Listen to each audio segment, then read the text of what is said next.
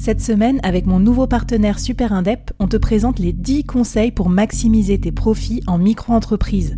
Des conseils pour maximiser tes gains, mais surtout éviter les boulettes administratives. Autant te dire que ça m'aurait plu d'avoir quelqu'un qui me donne ces conseils-là quand je me suis lancée. Je te mets le lien vers ces 10 conseils pépites et un petit cadeau qu'on te réserve avec Super Indep en description de cet épisode.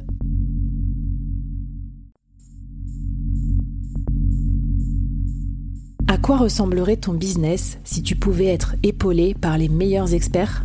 Avoir un board de rêve disponible 24 heures sur 24 pour t'aider, répondre à tes questions? Je suis Flavie Prévost et ce board, je l'ai créé pour toi dans ce podcast. Tu es dirigeant, entrepreneur, freelance ou tu vas bientôt te lancer? Ne reste pas tout seul dans ton coin. Inspire-toi des conseils des meilleurs chaque jour par ici, à mon micro. Et si tu l'oses, on te mettra au défi parce que nous, ce qu'on aime bien, c'est te faire progresser vite et bien. Alors bienvenue à toi, bienvenue dans ton board et bon épisode.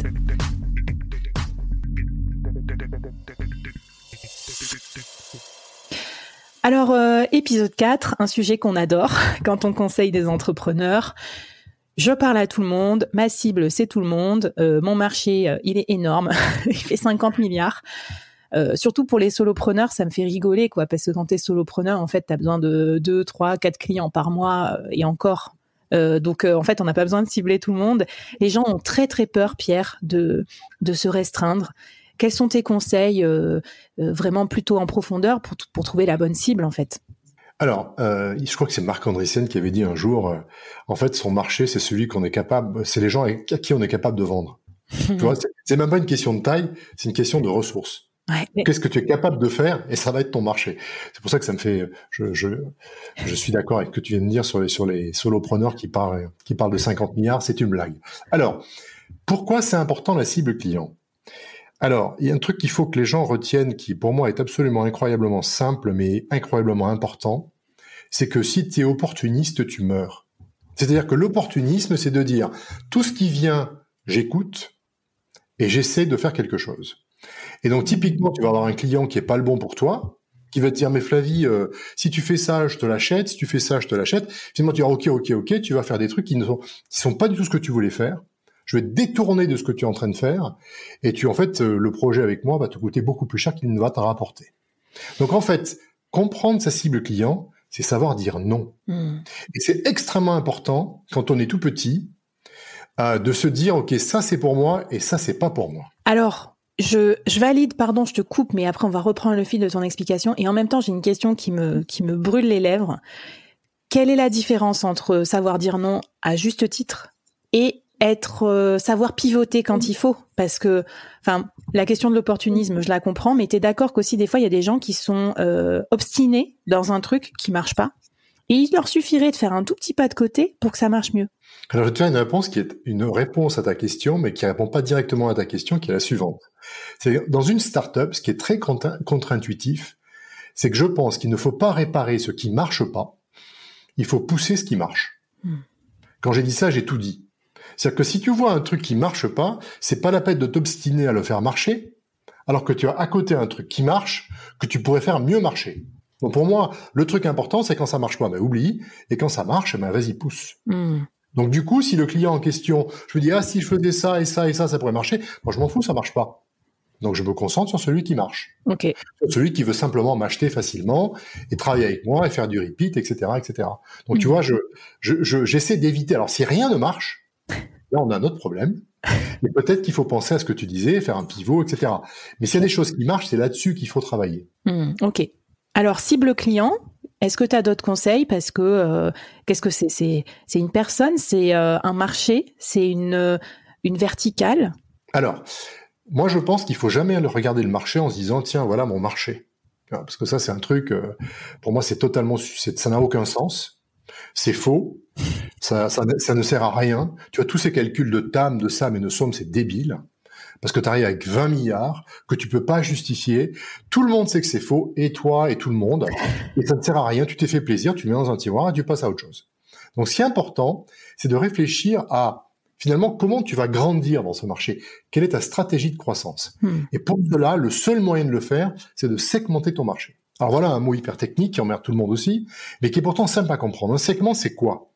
Tu définis des critères d'accord, qui te permettent de segmenter. Quels sont ces critères? Ben, Ton produit, ça en est un. Tu vois, ta version 1 te permet de vendre à une typologie de gens, et ta version 3, eh ben, peut-être à beaucoup plus de gens. En tout cas, je l'espère. Sinon, c'est même pas la peine de développer le produit. Hmm. Donc, ta roadmap produit va élargir ton spectre client. Deuxième critère, simple, la géographie. Je vais commencer à vendre sur Paris, et puis sur la France, et puis etc. Critère simple.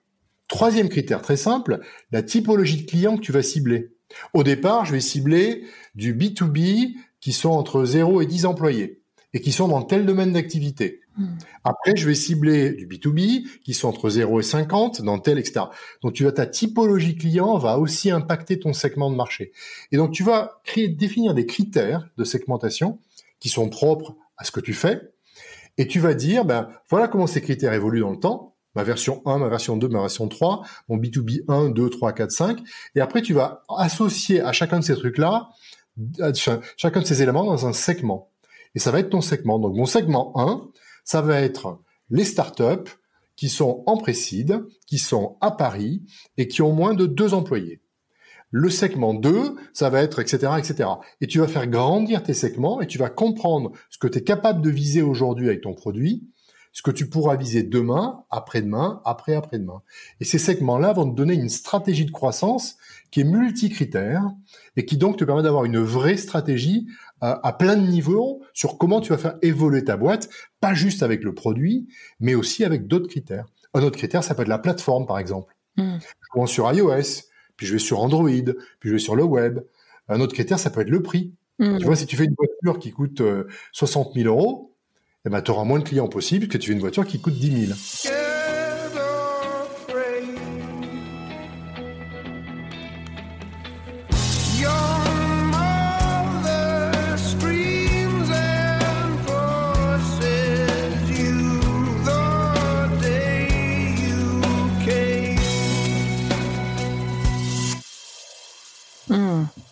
Et alors, euh, ça, je comprends bien dans une logique de produit scalable, dans une logique de solopreneur. Alors même si certains solopreneurs peuvent construire des produits d'ailleurs et ou se constituer en collectif et du coup on devient un peu presque comme une start-up avec un produit euh, de service. Comment ça est-ce que tu penses que c'est quand même important de faire ça quand on est solopreneur ou c'est pas nécessaire ou c'est un peu un peu trop sophistiqué par rapport à une start-up? C'est jamais assez sophistiqué que de réfléchir à ta cible client, jamais c'est le truc qui fait que tu réussis, que tu réussis pas, quel que soit ton, mmh. ton, niveau d'activité. Si tu es solopreneur, tu résous un problème, d'accord? Et ce problème, il résonne de manière plus forte dans une chez une catégorie de gens. Mmh. C'est eux que tu dois identifier pour aller vers eux d'abord. Pourquoi faire un truc compliqué? Tu vois, pourquoi aller essayer de vendre un truc à des gens qui n'en ont pas besoin? Alors que tu as à côté des gens que tu peux cibler, qui seraient hyper réceptifs à ce que tu as envie de leur proposer. Donc que tu sois solopreneur ou le patron de la plus grande boîte du monde, c'est important de le faire. Parce que dans ton marché, il y a des cibles qui vont être en résonance plus forte avec ce que tu fais que d'autres. Hmm. Et avec l'évolution de ton entreprise, de ton projet, les cibles vont évoluer évidemment. Mais c'est important de savoir à qui tu as envie de vendre et à qui tu n'as pas envie de vendre. Est-ce que ça t'est jamais arrivé de faire l'expérience où en fait tu te concentres sur un client et tu passes un temps énorme à le faire et à la fin il se passe rien? Hmm. Ah ben si si, je pense que ça arrive à tout le monde et en plus il y a cette question euh, hmm. quand tu es solopreneur que ton produit est mélangé avec toi donc euh, si tu bosses pas avec les bons clients, tu vas avoir une sale vie en plus, tu vois ce que je veux dire, des, des missions pas agréables, des relations compliquées. Et si on veut du repeat business, euh, il faut avoir des cibles intéressantes, mais surtout aussi qui puissent, euh, sur lesquelles on puisse capitaliser. Donc c'est bien aussi de définir des segments de marché, enfin de définir des critères un peu plus objectifs parce que comme ça, on va voir où on peut se répliquer. Parce qu'aussi, je trouve qu'un des problèmes du, du solopreneur, c'est le manque de réplication. Sauf que si je comprends bien le business model, c'est c'est en répliquant que tu deviens euh, rentable. En gros, parce que si tu fais les choses une fois, tu perds presque de l'argent, mais si tu les fais 50 fois, ben là, tu deviens rentable. Absolument. Et si tu crées une customer success, si tu veux, qui a du, qui a du sens pour des gens qui sont similaires, si tu, tu vois, imagine-toi un truc. Je te dis, par exemple, Flavie, je te donne 100 000 euros de budget marketing à dépenser tout de suite. Qui tu cibles? Est-ce que tu sais répondre à la question? Parce que c'est ça dont on parle. C'est pas juste un truc, tu vois, éphémère. C'est de dire, je te donne 100 000 euros, dépense-les intelligemment. Est-ce que tu sais le faire? Est-ce que tu sais dire au marketeur que tu ne connais pas, voilà ma cible. Hmm. Voilà comment tu dépenses tes 100 000 euros. Si tu sais pas le faire, ça sert à rien de dépenser 100 000 euros. C'est une perte d'énergie, une perte de temps, une perte de tout. Eh ben... Et donc c'est important de se poser cette question. Parfait. Écoute, je vois que le travail n'est pas terminé. Pourtant, j'ai déjà enregistré des mini-séries sur la cible, mais c'est c'est vraiment à refaire. D'ailleurs, j'avais enregistré une mini-série sympa avec euh, Estelle Ballot du podcast du marketing, qui expliquait ça aussi pour répondre au risque de. Elle disait euh, savoir sa cible, c'est c'est comme si on appelait une copine dans un festival en disant Eh oh Flavie, on, on l'appelle, du coup elle va se retourner parce que c'est elle. Et sur le chemin, il y aura d'autres personnes qui vont se retourner parce qu'ils vont t'entendre parler. Et donc du coup, même si tu cibles qu'une personne de façon précise, ça va aussi attirer d'autres euh, d'autres clients similaires euh, sur le chemin. Donc euh, super intéressant. Qu'est-ce que qu'est-ce qu'on fait comme exercice alors pour bien bien quadriller notre marché ou bien canaliser notre cible? Ben, je pense qu'il faut définir peut-être trois quatre critères de segmentation. On avait parlé de géographie, on avait parlé de services produits, on a parlé de typologie client. Euh, on peut parler de comment tu vas vendre ton produit, par exemple. Donc définir trois, quatre critères et essayer de voir dans le temps, dans le temps, comment ces critères vont évoluer et mélanger tout ça pour en faire des segments. C'est ça l'exercice. Et surtout ne pas se tromper sur le premier. Tu vois ce qu'on appelle le go-to-market en règle générale, c'est-à-dire qui je cible en premier, qui fait que, en fait, ce qu'il faut, moi c'est ce que je dis toujours, il faut chercher la simplicité. Mm. La vie est trop compliquée. Il faut essayer de vendre ce que tu as à vendre à des gens qui ont envie de l'acheter. Ouais, mais tu vois, pour être simple, la plupart des free, vous avez déjà eu des expériences, quoi, des gens qui ont acheté votre truc, quoi. Donc déjà, on peut commencer par ça. Moi, j'aime bien la technique des clients jumeaux. C'est un peu con, hein. Mais genre, si ton client c'est euh, le dire comme de McDo, bon ben, je pense le dire comme de Burger King, ça marche. C'est génial, évidemment, bien sûr. voilà, bienvenue, euh, bienvenue aux techniques euh, de la Silicon Valley vulgarisées. Et euh, en tout cas, euh, dans vos oreillettes, euh, on espère que ça vous aide. Non, mais parce que des fois, voilà, c'est des, des mots un peu compliqués. Et en fait, c'est tout simple quand on se pose des bonnes questions. Donc, trop bien. J'espère que vous allez faire des bons, des bons exercices de réflexion. Venez nous raconter aussi. On est sur le Discord du board avec Pierre, avec d'autres solopreneurs. Donc, si des fois vous posez des questions, il y a un canal entraide. Et ben, moi, je l'utilise pas mal et d'autres solopreneurs aussi.